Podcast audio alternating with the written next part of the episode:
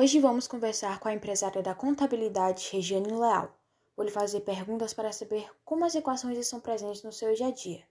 E a primeira pergunta é: como podemos calcular o valor das férias? Mariana, de acordo com os artigos 129 e 130 da Consolidação de Leis Trabalhistas CLT, o trabalhador tem direito a férias quando é devidamente registrado em carteira de trabalho.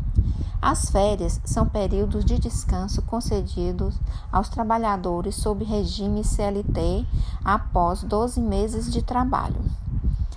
É, como compõe a, a, o cálculo das férias? É pela remuneração do trabalhador, baseado no salário bruto mais média de horas extras deste período aquisitivo, ou seja, dos últimos 12 meses, acrescido de mais um terço.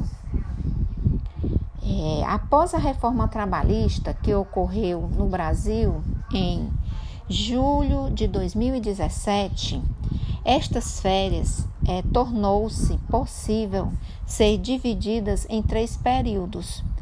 É, o trabalhador, em consenso com a empresa, pode tirar as férias de forma parcelada em até três vezes ao ano, sendo uma destas parcelas não podendo ser menor do que 14 dias corridos, e o restante não podendo ser menor que 5 dias corridos. E isso fechando o período de 30 dias. É, quando se dá o pagamento das férias? Ela é avisada 30 dias antes do início do gozo, que se dá é, até dois dias antes. Então, exemplificando, se eu já tenho 12 meses de férias é, eu sou avisada agora no início de setembro, para quando for no dia 28 de setembro, eu receber o valor correspondente à minha remuneração mais um terço das férias e eu inicio o meu período de descanso em outubro durante 30 dias. Caso não seja acordado que eu irei tirar 14 dias ou a, o restante em outro período. Mas, se for de 30 dias corridos, eu inicio o período de minhas férias em 1 de outubro e vou até o dia 30 de outubro, fechando o ciclo de 30 dias. De uma maneira geral, podemos calcular o valor das férias da seguinte maneira, usando como base do cálculo R$ 1.100, que é o valor do salário mínimo.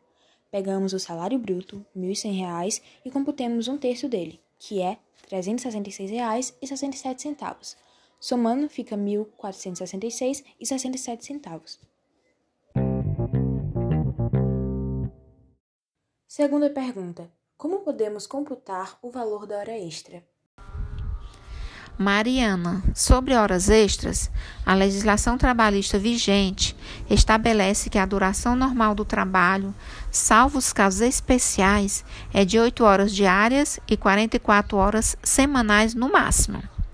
Todavia, poderá a jornada diária de trabalho dos empregados maiores de 18 anos ser acrescida de horas suplementares em número não excedente a duas no máximo, para efeito de serviço extraordinário. A remuneração do serviço extraordinário, desde a promulgação da Constituição Federal de 1988, é, deve constar obrigatoriamente no mínimo 50% superior à da hora normal. Exemplificando para melhor entendimento, podemos é, calcular sobre o empregado o salário de um empregado que recebe o salário mínimo vigente no país, que é de R$ 1.100. É, este salário nós vamos dividir por 220, que são o número de horas da carga horária correspondente a 44 horas semanais. Então, o resultado aqui será de R$ 5,00, que é o valor da hora normal. Para calcularmos a hora extra, vamos acrescentar 50% que é o percentual mínimo que deve ser aplicado, que dá o resultado de R$ 2,50. Então, a hora normal é R$ 5,00 mais R$ 2,50, hora extra R$ 7,50. Se naquele mês eu fiz é, mais de uma hora extra, eu vou somar, né? Todas as horas que eu fiz durante o mês e será acrescida a minha remuneração durante todo o mês. E aí eu estarei recebendo sobre hora normal e hora extra no final de cada mês. Recapitulando o exemplo dado, pegaremos o valor do salário 1.100 e dividiremos por 220 horas ao mês.